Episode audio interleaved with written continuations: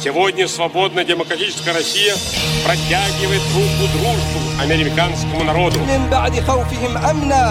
يعبدونني لا يشركون بي شيئا ومن كفر May I sign a historic agreement between the United States and Afghanistan that defines a new kind of relationship between our countries. Вы слушаете подкаст «Что это было?» Подкаст о истории и историях – Здравствуйте, вы слушаете подкаст «Что это было?» Подкаст об истории, о том, какие последствия эти истории приносят.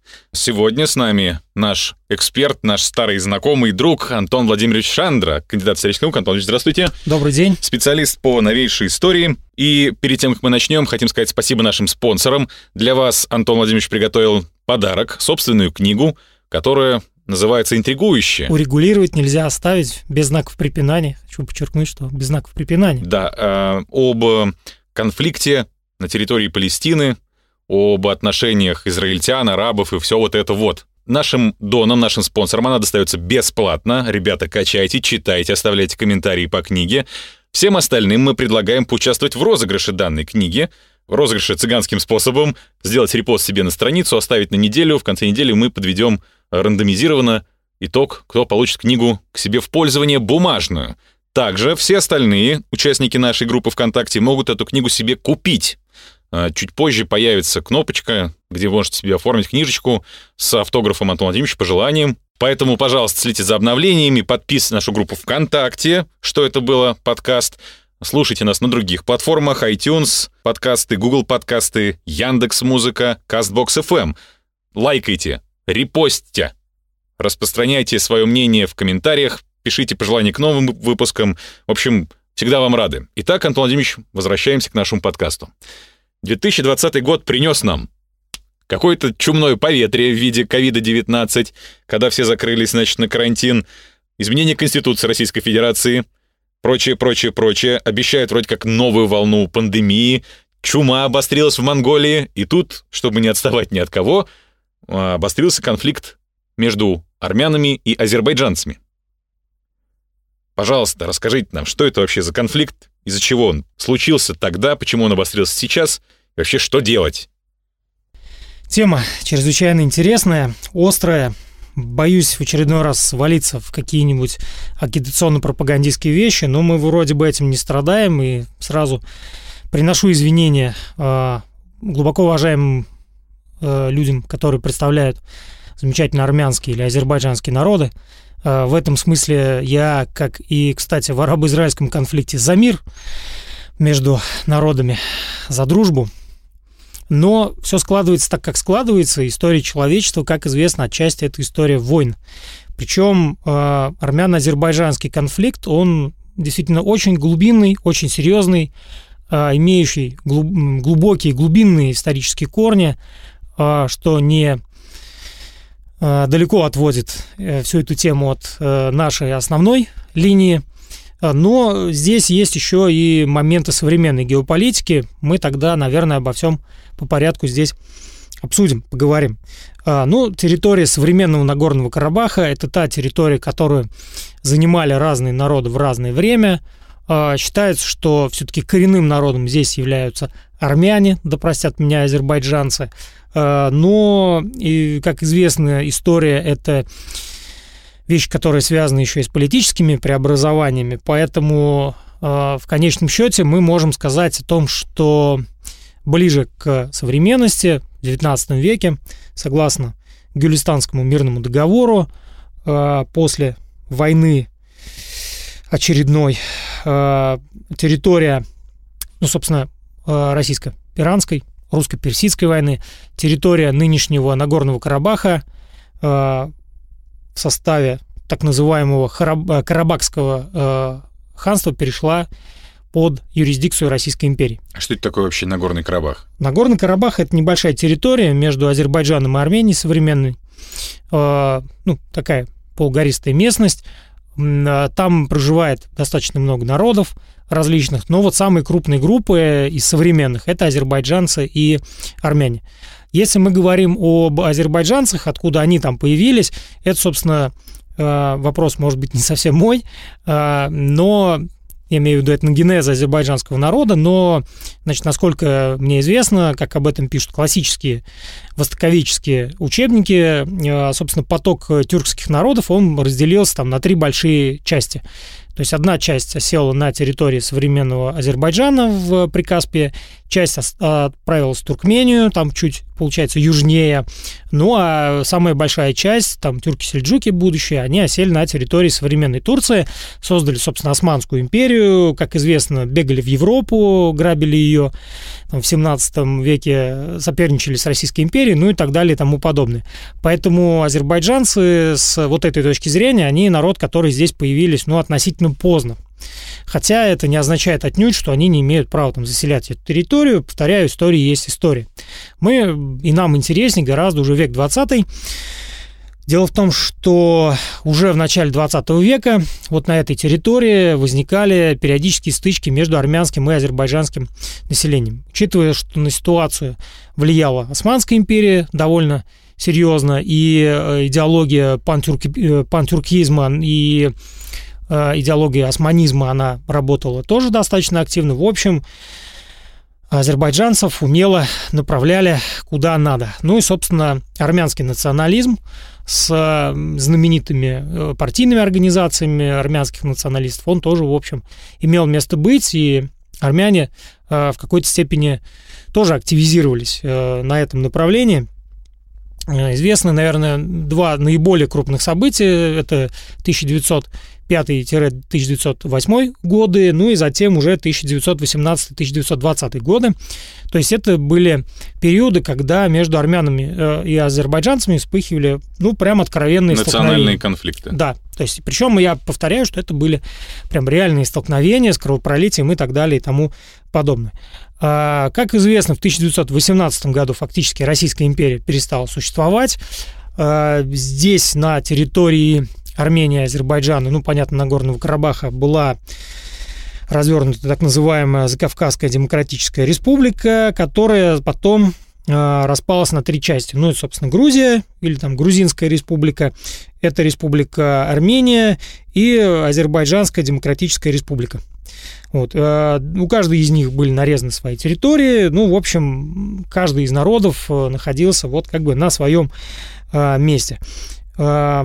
Проблема тогда заключалась в том, что Нагорный Карабах фактически отходил Азербайджану, но проживало там в большинстве своем э, армянское население. И это было серьезной э, проблемой. Уже тогда, в принципе, началась вот эта история, связанная с самоорганизацией армян на территории Нагорного Карабаха, э, но какую-то относительную промежуточную точку в этом противостоянии поставил приход рабоче-крестьянской Красной Армии, которая ну, фактически в середине 1920 а, года а, при, во многом при поддержке азербайджанцев заняли территорию Нагорного Карабаха. А, там сопротивление относительно разрозненных армянских отрядов было сломлено. Ну и, в общем, на территории Нагорного Карабаха установилась таким образом советская власть, которая затем, чуть позже, летом 1921 года, эту территорию передает Азербайджану, будущей Азербайджанской ССР. А далее, естественно, начались процессы, связанные с смешением этносов, относительное спокойствие, хотя армянское и азербайджанское население по ряду причин, прежде всего, конечно, этнорелигиозным, продолжали жить относительно замкнутыми группами, но вопросов друг к другу у них, в общем-то, не а, возникало до поры до времени. Хотя, повторяю, что а, проблемы здесь существовали. Я думаю, что и на бытовом уровне были конфликты, и конфликты, связанные с переделом каких-то экономических ресурсов – а, при этом сложная ситуация, во многом сложная ситуация, привела к тому, что в конце 1930-х годов была образована, собственно, Нагорно-Карабахская автономная область. То есть для того, чтобы подчеркнуть особый статус а, Нагорного Карабаха. Ну, то есть ни вам, ни нам это ничего. Некий компромиссный вариант, учитывая, что развивалась тем, связанный с дружбой народов, а, с федерализмом, ну, если его можно назвать неким там, советским федерализмом. Вот. Проблема была только в том, что этнополитические границы Народно-Карабахской, э, прошу, Нагорно-Карабахской э, автономной области, они не совпадали с э, границами проживания этносов. Ну и то есть получалось, что где-то компактная группа армян могла быть э, соединена с азербайджанским населением, как это часто бывало. Но естественно, что тогда, в конце 1930-х годов, перед советским руководством стояли совершенно другие проблемы, совершенно другие задачи, и естественно, что здесь, э, ну, скажем так, вопрос этот был отодвинут на, втором план, на второй план. Кроме того,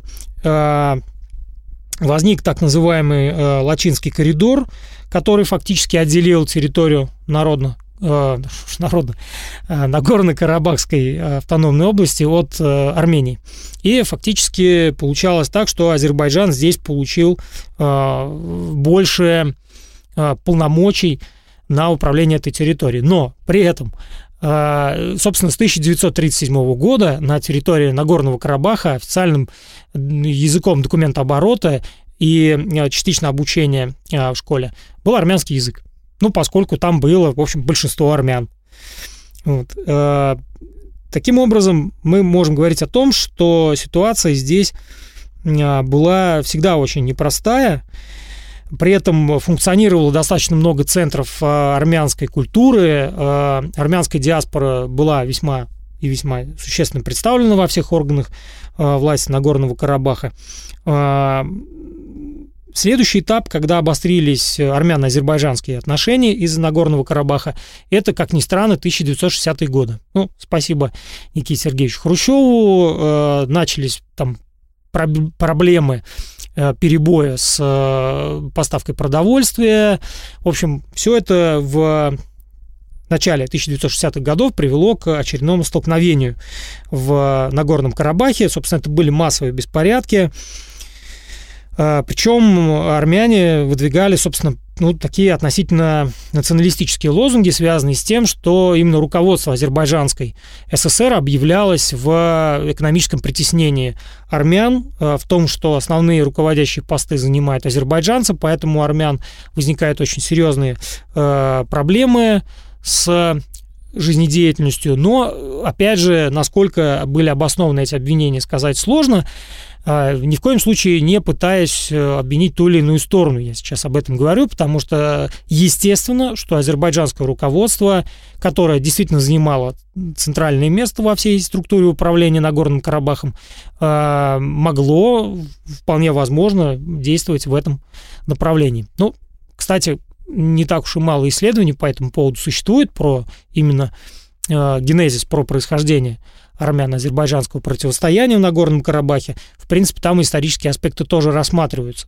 А, ну, возможно, нет какого-то отдельного исследования, которое касается по там, десятилетиям, в там, те же 1960-е годы, как азербайджанцы относились к армянам и наоборот, но надо понимать, что все-таки это а, народы, которые исповедуют разные религии, которые непримиримы друг к другу, а, по, той простой причине, что армяне помнили о геноциде со стороны Османской империи. Азербайджанцы а, не забывали о том, что они имеют тесные контакты с Турцией, ну и так далее. И, кстати, к вопросу о том, почему а, Нагорный Карабах в свое время отошел под юрисдикцию Азербайджана. Есть мнение, что таким образом Владимир Ильич Ленин нормализовал отношения с Анкарой, ну, то есть с пришедшим тогда к власти в Турции Мустафой Кемалем. Турецкая республика была одной из первых признавших советское правительство и вообще основные движения и активность э, советской внешней политики была направлена на восток, в том числе на развитие добрососедских отношений с Турецкой республикой. Это вопросы о Черном море, это вопросы о Кавказе, и поэтому здесь а, Ленину приходилось многим поступаться. Ну, а дальше этот вопрос, как это часто бывает, фактически завис в воздухе, потому что э, считалось, что основные генеральные противоречия между Азербайджаном и Арменией э, здесь прекращены. Тем более, что они входили в состав одной большой страны, развивалась дружба народов и так далее. Ну и, собственно, следующий момент, который является уже определяющим, это события э, конца 1980-х годов. То есть обычно старт э, конфликта, активная его фаза начинают с 1987 года. Я, с позволения наших уважаемых слушателей, не буду всю подноготную рассказывать, потому что там действительно шли очень сложные э, процессы, процессы но именно с конца 1980-х годов если, опять же, уточнять 1987 год, э, это тот период, когда армянское население начало заявлять о том, что оно является притесняемым, что здесь возникают очень э, неприятные моменты, связанные с этнополитической ситуацией. Ну и, в общем, Армения заявила о том, что не совсем справедливо. Э, большинство армян находится под управлением азербайджанцев. Как же так? То есть в тот момент, в ту пору, уже можно было говорить о том, что Москва, ну, что-то делает не так. А, причем здесь есть э, один момент вообще очень интересный. Дело в том, что перестройка по-разному отразилась, ну, тот процесс, который мы называем перестройкой, э, хотя все это гораздо сложнее, и даже по э, терминологической части, я думаю, что, может быть, когда-то отдельно мы даже посвятим там какой-нибудь этому подкаст, что же подразумевается под перестройкой, да, термин, который очень часто э, используют, но на самом деле в нем заложена там куча всяких интересных моментов. Так вот, э, назовем пока это общей фразой перестройка, она привела к тому, что э, республиканское руководство Армении восприняло это как сигнал действию. В Армении тут же начали появляться разного рода демократические силы, партии, которые говорили о том, что им хотелось бы получать больше самостоятельности от Москвы.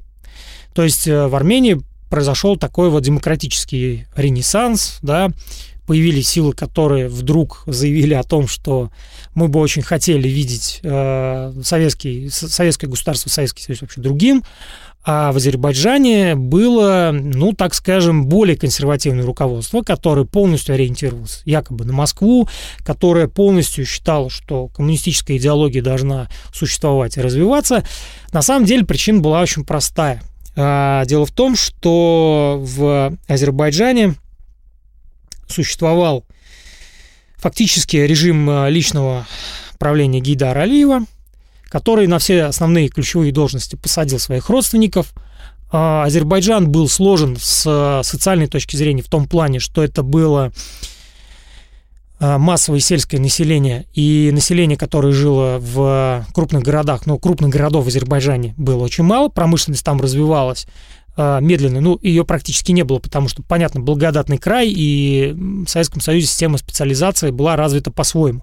И Азербайджан рассматривался в основном как именно сельскохозяйственная территория. А, в итоге господин руководитель, тогда еще товарищ руководитель Азербайджана, он считал, что а, ну, по-другому вообще быть и не может что Нагорный Карабах – это азербайджанская территория, что есть э, соответствующие документы, что есть генеральная линия партии, и Азербайджан ее должен придерживаться от и до. И, ну, понятное дело, свой порядок э, Азербайджан пытался поддержать и в известной территории Нагорного Карабаха. А, в итоге, что начало происходить? А начало развиваться движение сопротивления, связанное с э, борьбой двух вот этих тенденций. То есть помимо того, что существовали очень серьезные там, политические противоречия, которые просто заново были подогреты, шла борьба еще и двух политических линий. А, естественно, что в Москве не могли однозначно относиться к этой ситуации. Вроде бы как можно было делать ставку на Алиева. С другой стороны, идет же перестройка, и необходимо как-то уважить э, Армению. А, в самой Армении все шире поднималась идея воссоединения разделенного народа, и армянское движение за воссоединение и, ну, если вот так можно назвать, да, армянское националистическое движение, оно тоже было очень э, своеобразным. Почему? Потому что, э, с одной стороны, армяне, э, которые входили вот в этот националистический блок, обвиняли в нездоровых амбициях э, Алиева, с другой стороны, естественно, имперские амбиции Москвы. И поэтому здесь э, даже возникает так называемое объединение национального самоопределения. Был там такой Айрикян, э, который активно эту идею, например, распространял. И появилась интересная мысль, связанная с восстановлением территориальной целостности Армении. Очень универсальная идея, которую можно было использовать как угодно. А, в конечном счете ситуацию предотвратить, а, ну, увести от конфликта не удалось. В Азербайджане все активнее поднимались люди, связанные с консервативной, скажем так, частью общества, которые исповедовали ислам, которые считали, что э, Азербайджан это территория ислама и Нагорный Карабах э, это тоже та часть, которая должна принадлежать Азербайджану. Они активно, естественно, направлялись на разного рода акции, ну и фактически Нагорный Карабах превратился в такую кипучую зону политических протестов. Все это было до определенного момента, пока не начались фактически этнические столкновения. Но самые крупные из них это, конечно, события в Сумгаите, когда фактически азербайджанцы начали резать армян, армяне азербайджанцев. Э, до сих пор не подсчитано количество жертв. Не берусь выставлять, опять же, никакие оценки всем этим событиям. В итоге Москва была вынуждена усилить группировку внутренних войск на территории Азербайджана и Армении. А, фактически ситуация все больше выходила из-под контроля, потому что Москва вплотную этим вопросом не занималась, предоставляла все на откуп э, Еревану и Баку. Ереван и Баку между собой договориться практически не могли. А некой зоны, где все могли договариваться, считался Нагорный Карабах. Естественно, что произойти этого не могло. А, ну и в конечном счете в ситуацию вмешалась Генеральная прокуратура СССР и КГБ, и даже э, отчасти Министерство обороны было готово принять участие, если вдруг необходимо будет подавлять силовым э, способом. Началась там целая серия встреч переговоров, которые касались проблемы э, Нагорного Карабаха.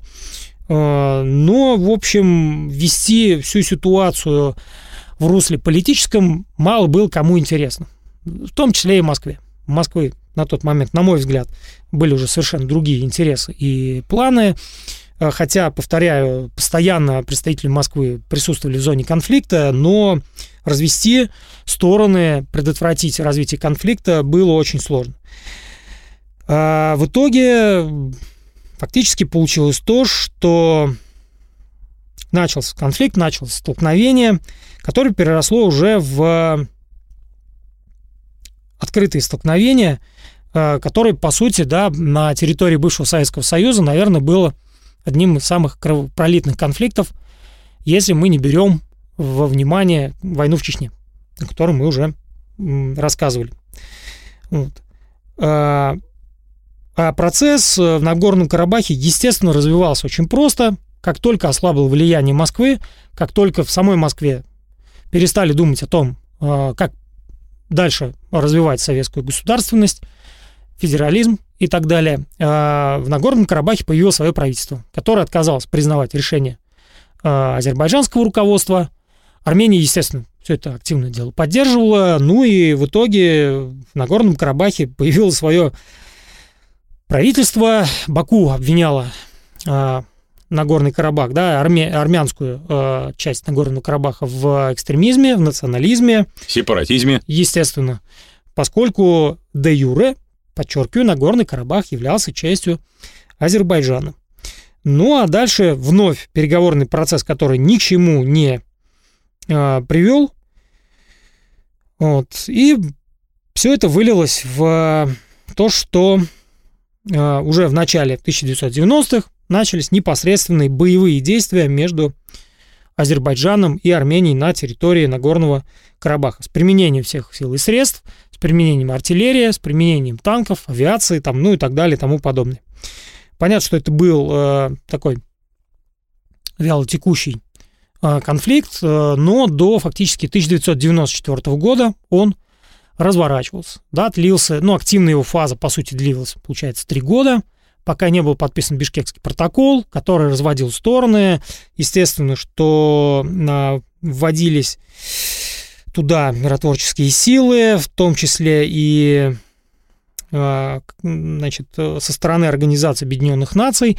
А, Армения всячески пыталась придать этому конфликту международный статус, но проблема действительно во многом заключалась в том, что здесь возникает два уровня – Первый уровень – это этнополитический, связанный с тем, что действительно двум народам очень трудно ужиться на относительно небольшой территории. А, азербайджанцам нужно управлять армянами, с другой стороны, а, армяне, естественно, претендуют на то, чтобы Нагорный Карабах стал частью Армении. А, ну и во всем в, это, в этой, во всей ситуации есть еще и второй уровень, связанный, естественно, с вмешательством международных политических сил. Прежде всего, надо понимать э, ситуацию так. А, Турция, которая по-разному строила свою внешнюю политику в начале 1990-х годов, идею пантюркизма а, вновь поднимает на а, щит. Да? То есть эта идея становится очень интересной. Почему? Потому что идея восстановления, ну, чуть ли не тюркского единства от Волги до Черного моря, она становится очень интересной. На это тратятся там, колоссальные деньги и так далее и тому подобное.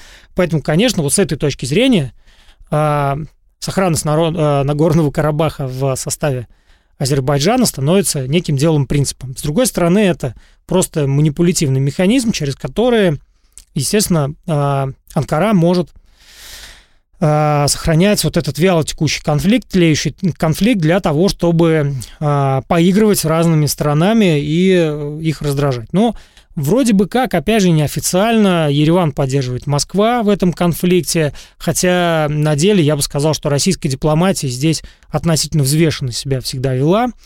А, хотя я думаю, что и на той, и на другой стороне, естественно, не обошлось без наемников. А, но, в общем и целом, а, конфликт, который, как это часто бывает в подобного рода историях, не имеет однозначного разрешения. Если мы говорим о современности, я прошу прощения, что мы, может быть, так вот быстро по этой всей ситуации пробежались, там действительно очень много интересного и много сложного, а, но мы перейдем э, к современности. Да? Последняя вспышка была не так давно, в 2016 году на границе Армении и Азербайджана. А, люди, знающие, говорят о том, что там периодически это происходит. Сколько человек там гибнет, непонятно, неизвестно, потому что там и в плен берут, и торгуют заложниками, много-много всего еще интересного. Но то, что вот эта зона соприкосновения Армении и Азербайджана остается очень э, сложной зоной, это, это факт. Э, в чем видится основная проблема? В том, что и Армения, и Азербайджан являются во многом объектами международных отношений. А, разобраться Азербайджану и Армении один на один здесь вряд ли удастся. А, по одной простой причине. Правительства этих стран, я так думаю, давным-давно поняли, что это прекрасная возможность для мобилизации населения. А на сегодняшний день непростая социально-экономическая ситуация в Азербайджане. В то же время сегодня непростая социально-экономическая ситуация в Армении. А, в то же самое время мы говорим о том, что и Армения, и Азербайджан достаточно сильно тяготеют к Североатлантическому альянсу. Естественно, что они не а, собираются туда вступать, но а, сотрудничать в прикаспийской зоне на пару им, естественно, очень нравится, потому что это всегда деньги, это всегда какие-то интересные в финансовом плане проекты, что, естественно, не очень устраивает Москву. И э, Москва, пытаясь влиять, опять же, на стороны, и на Азербайджан, и на Армению, э, вносит тоже свою лепту в вот, раскачивание всей этой ситуации. Повторяю, как Североатлантический альянс. Но появляется еще один фактор, который, на мой взгляд, здесь является все-таки на данный момент определяющим. Это, конечно же, поведение всем известного господина Эрдогана. Э, почему? Потому что Здесь выстраивается интересная цепочка событий, превращение э, Святой собора Софии. Святой Софии в мечеть, неожиданная активизация турецких войск в Сирийской Арабской Республике и в Ливии, ну и, наконец, вспышка на армяно-азербайджанской границе. Хотя Азербайджан обвиняет в том, что армяне первыми нанесли удар по позициям э, азербайджанских пограничников, но это, как обычно там бывает, Могли сами себе выстрелить. Совершенно точно. Ну, известная поговорка о том, что бабушка надо и нагадала. А, повторяю, это происходит там периодически, правых и виноватых искать практически бесполезно. Так вот, а, Эрдоган себя все, видимо, а, больше и чаще мнит новым османским султаном, новым османским правителем. И проявляет такие а, черты. То есть появляется опять идея Великой Турции, появляется опять э, идеи, связанные с восстановлением тюркского единства, э, потому что, видимо, Эрдоган считает, что, во-первых, он э, относительно мягко сумел подчинить себе основную оппозиционную силу в стране, это известно, военные круги. А с другой стороны, Эрдоган это действительно, ну, как лидер Турции, чувствует себя определенным центром силы на Ближнем Востоке. А вот эта борьба, о которой мы еще ни разу не говорили, да, борьба на Ближнем Востоке за особые позиции и обозначение себя как центр силы, она сегодня вот если так можно сказать, условно вылилось в какой-то промежуточный результат. А, Саудовская Аравия некоторым образом отодвинута из-за того, что у них очень серьезные экономические проблемы. А, Катар от Европы далеко, а вот Турция, она находится прямо на стыке Европы и Азии. Турция на острие экономических проектов. А, Турция прямо рядом с зоной неразрешимого сирийского конфликта. Турция может послать войска туда-сюда, и в итоге мы говорим о том, что Турция на сегодняшний день это крупнейший игрок в регионе. Естественно, что Эрдогану это все очень нравится. И а, на сегодняшний день, конечно же, а, вопрос о том, как будут выстраиваться отношения между Азербайджаном и Арменией, это отчасти, я думаю, вопрос э, того, как, в общем, Анкара будет э, дальше выстраивать свою внешнюю политику. А, я думаю, что Азербайджан, конечно же, действует здесь не своим умом и не своими руками, потому что у самих азербайджанцев проблем хватает. Что касается международного сообщества, понятно, что все отвлечены на совершенно другие дела, на совершенно другие проблемы. Скорее всего, другого шанса у Эрдогана проявить себя просто не будет, и он прекрасно понимает. То есть э, Эрдоган во многом понимает, что это вот пик его кондиции политической формы, э, что он готов будет э, влиять на всю обстановку. И, естественно, что на сегодняшний день вот эта ситуация с Нагорным Карабахом, она будет продолжаться очень острой. Вспыхнет ли там полномасштабная война? Я думаю, что вряд ли, потому что это не выгодно ни той, ни другой стороне, потому что кому-то придется выигрывать, а кому-то придется признать себя проигравшим. Кто это будет? Вопрос сложный пока вот эта напряженная ситуация позволяет мобилизовать население, держать его в вот этом духе национализма, невзирая на то, что, я повторяю, достаточно серьезный есть пласт общей истории этих народов, а, но есть и очень серьезные, видимо, они более глубокие, да, это политические а, овраги, провалы, которые не позволяют, естественно, никоим образом армянам и азербайджанцам в этом смысле сотрудничать. Поэтому, конечно, это еще один из вялотекущих конфликтов на территории бывшего Советского Союза. Это печальный итог э, распада Советского Союза. Мы в очередной раз да, понимаем всю катастрофичность той самой геополитической беды, которая случилась в начале 1990-х годов. Ну а, собственно, э, если говорить в подтверждение моих слов, как только Советский Союз вывел а, внутренние войска с территории, потому что уже никакого, по сути, Советского Союза не существовало. Там, естественно, начался прямой конфликт, прямое столкновение с использованием всех сил и средств. Ну, если, опять же, широкими мазками, то ситуация сегодня, она... Да, спасибо вам за ваши обзорные путешествие по истории двух народов. Можно вопросы? Если... Конечно. Слушайте, Антон Владимирович, вот вы сказали, что вроде как э, азербайджанцев в этом конфликте поддерживает Эрдоган. Ну, вам так видится, что... Ну, это действительно так, потому что больше некому. Вроде Не, ну как. ну почему? Много, если мы говорим э, о тех силах, которые могут поддерживать Азербайджан, не надо списывать со счетов, конечно же, Исламскую республику Иран. Хотя по культуре, языку э, Азербайджан все-таки тюркский народ, и, тем не менее, я повторяю, что влияние Исламской Республики Иран там тоже довольно сильное, но насколько, насколько это выгодно на сегодняшний день Исламской Республике Иран, это большой вопрос, учитывая, что все-таки Турция, Турецкая Республика и Исламская Ближе Республика Иран, а, нет, они конфликтуют между а, собой. В, за да. право быть э, лидером да, Да, да, конечно. Регионе. То есть Тегеран и Анкара да, да. между собой, в, мягко говоря, не очень хороших отношениях. А кто поддерживает армян или они остались без поддержки? Нет, ну, начнем с того, что армян мощнейшие диаспоры в огромном США? количестве стран. США в том числе. Э, не надо забывать о том, что да, причем они весьма не бедные люди.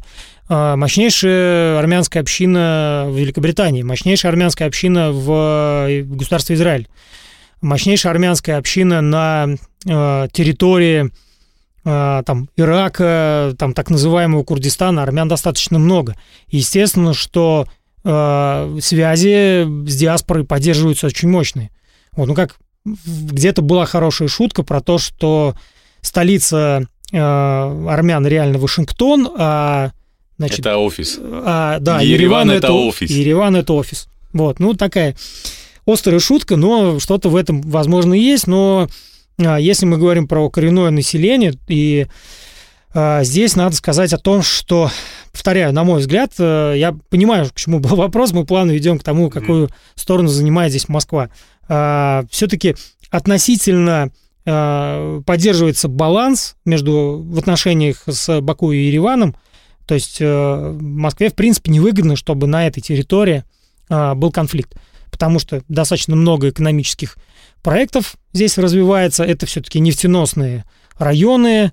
А, с другой стороны, да, плотные связи с э, армянами, с армянской диаспорой, которая, кстати, тоже мощно представлена в нашей стране. Ну, московский бизнес очень плотно представлен да, армянской диаспорой. Поэтому, конечно, здесь очень э, сложно э, удержать равновесие, но, на мой взгляд, пока, пока Российской Федерации удается это сделать. И, на мой взгляд, конечно, единственная возможность, которая вероятнее всего, э, должна здесь э, быть, это, конечно, миротворцы, миротворческие силы. То есть это разведение сторон, э, но с линиями соприкосновения все очень трудно. А да, вот если, если вывод какой-то из этой ситуации, это выход-то есть? Но, на мой взгляд, я еще раз повторю этот тезис, в том, что пока армяне и азербайджанцы напрямую не договорятся о том, кому принадлежит Карабах, видимо, этот конфликт будет продолжаться. Видимо, этот конфликт будет продолжаться. Что в армии... А договориться невозможно, естественно. Договориться, к сожалению, очень сложно. Потому что, естественно, что каждый новый конфликт, он порождает новые претензии, и эти новые претензии, они друг другу э, ну, становятся там по характеристикам какими-то новыми и иными, и жить в новых реалиях гораздо сложнее с этими противоречиями. То есть разрешаются только старые, возникают новые, как известно, новые претензии, убитые, раненые, пленные, ну и пошло-поехало. То есть это такой а, пока, к сожалению, вяло текущий конфликт. Э, возможно, что а, силами международной политики и удастся это сделать, но это только тогда, когда будет сформирован ну, какой-то новый мировой порядок. То есть это будет многополярный мир, это будут, как мы часто да, употребляем термин, макроэкономические сообщества и так далее. То есть в чем была сила, э, ну, при всех, конечно, оговорках э, советского государства? В том, что вот эти генеральные противоречия по этнической линии, они старались преодолеваться за счет того, что... Ну и по конфессиональной, наверное, тоже. Ну да, хотя, хотя я повторяю, что на бытовом уровне везде и всегда существовало там неприятие между народами, хотя, если мы посмотрим там данные на середину 1970-х годов, а, в основном а, национальные противоречия были преодолены. То есть, действительно, общие задачи, общая цель, общее присутствие в регионе, совместные проекты, которые не касаются, например, или там взаимное изучение религии, да, но это какие-то стандартные вещи, которые, в общем, всегда и везде, наверное, Э, проектируются. Но самый лучший пример армяно-азербайджанских отношений это тогда, когда они где-нибудь рядышком стоят на рынке, например. Почему бы и нет? Вот. На мой взгляд, э, этим народам по большому счету делить нечего. Ну, можно говориться, да, кроме народа Нагорного Карабаха, э, но этот вопрос ведь тоже может быть разрешим, потому что есть условия, например, взаимного соблюдения прав, скажем, армянского населения на территории Азербайджана. Э, проблема усугубилась, конечно, в начале 90-х. Еще и почему? Азербайджан стал суверенным государством, как и Армения. И это уже межгосударственный конфликт. То есть на этнополитическую почву наложилась еще и почва межгосударственного конфликта. А может быть, мы чего-то не знаем о, о земле Нагорного Карабаха? Может быть, там золото, алмазы, уран, нефть? Э, я не знаю, что там еще. Ну, мне трудно однозначно сказать, что вот с экономической точки зрения Карабах представляет собой очень серьезную ценность. Что он на что-то повлияет, что там можно разместить, не знаю, ракетные базы и друг другу угрожать. Нет, это просто вот земля, на которой проживает армянское население, и поэтому вот надо здесь и сейчас этот вопрос как-то решать. А, ну, армяне говорят, вы просто вот, да, Азербайджан, вы просто нам условно говоря, на каких-то началах верните Нагорный Карабах, который там испокон веков был наш. Вот. А мы вам, ну, не знаю, ну, мир и согласие между нами установится. То есть э, здесь все, повторяю, гораздо сложнее, вот, потому что есть еще и, в конце концов, большая геополитическая игра. То есть это такая некая матрешка, которая, к сожалению, ну, на сегодняшний день э, не дает э, успокоиться этому конфликту. Я, конечно, понимаю, что я сейчас спрошу наивно, но все-таки, а почему одна из сторон не уступит? Почему армяне не уступят или азербайджанцы не уступят? А, потому что новые поколения воспитываются в духе вот этой самой борьбы. И чем это поколение моложе, тем больше у них представление о том, что есть черные и есть белые, что серого не бывает. Соответственно, никаких уступок э, быть друг другу не может. И э, надо понимать так, что поскольку это суверенное государство, кто на себя из политиков вернет, э, прошу прощения, возьмет ответственность за передачу на, э, Нагорного Карабаха, например, да, азербайджанское руководство передает Нагорный Карабах, армянский его принимает, э, ну и, или наоборот, да, что вот армяне пойдут навстречу, скажут, пусть там вот наши соплеменники живут, все будет хорошо. Или мы их эвакуируем, и вы забираете эту да, землю. вы забираете эту землю, но вот опять же с какими-то условиями там выплаты каких-то компенсаций, строительства домов на нашей территории, ну и так далее. Но я повторю, что пока единственный путь, который видится, это совместная деятельность, ну, главным образом, наверное, на экономическом поприще, потому что Территория там относительно небольшая, но она очень интересная с геополитической точки зрения, что это, правда, пересечение даже, да, а, границы между двумя цивилизациями, христианской и исламской. Э, много интересных моментов может быть. Но я повторяю, что если это происходит, то мало кому выгодно и интересно сегодня эту э, конфронтацию завершать, ликвидировать. А, Нагорный Карабах, он чем-то похож на территорию сектора Газа, из-за которого тоже там постоянные распри на территорию Израиля, из-за которой там арабы с евреями борются. А, это очень похоже на территорию эту, я даже не знаю, как ее назвать, э, республик Донбасской Народной Республики и Луганской Народной Республики, Донецкой Народной Республики и Луганской. То есть это такие пятна, через которые люди друг в друга с большими там погонами и с большими планами тыкают палками, а страдает мирное население. А есть ли еще такие зоны на территории бывшего советского государства, как вот... Приднестровье. Вопрос а, по большому счету не снят. И есть ли возможность там, опять же, поджога вот такого же конфликта, как сейчас вот происходит в Карабахе. Но вообще Российская Федерация, она окружена зонами, то есть это, на мой взгляд, а, полномерно, методично проводящаяся, опять же, целенаправленно проводящаяся политика, связанная с тем, что вот Россию просто необходимо окружить зонами этих самых конфликтов.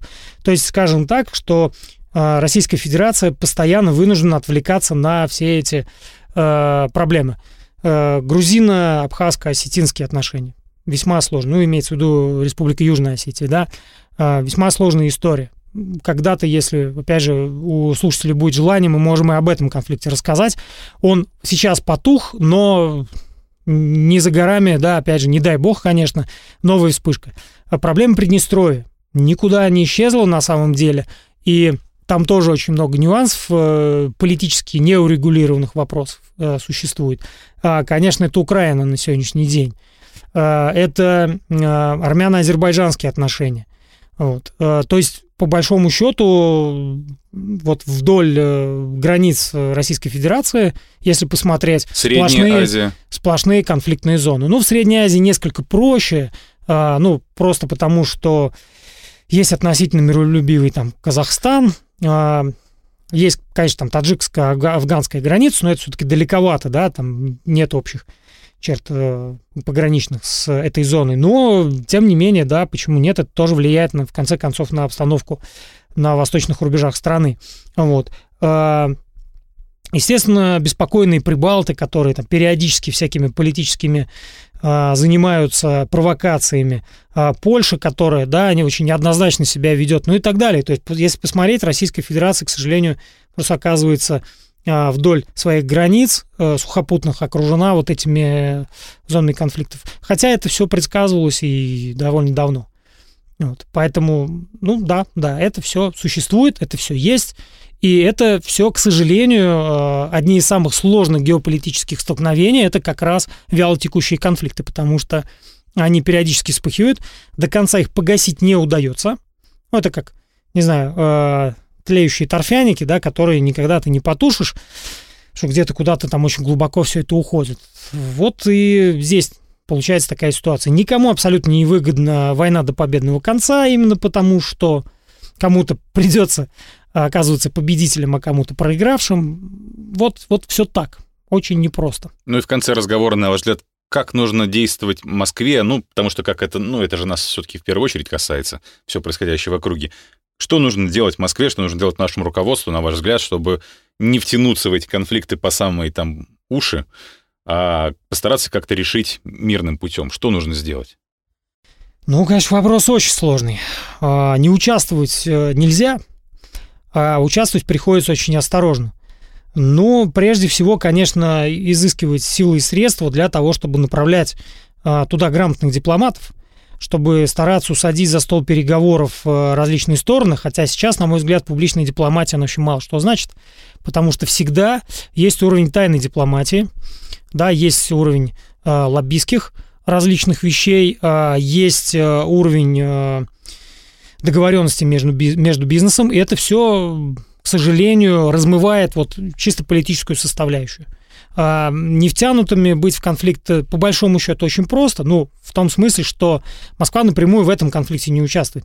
А нужно ли быть посредником в разрешении? Да, конечно, безусловно. И повторяю, нужно искать такие силы и средства, которые, ну, мне пока видится именно экономическая составляющая, которая бы смогла разъединить, точнее, наоборот, соединить а, интересы и Азербайджан и Армению, да, в части их интересов.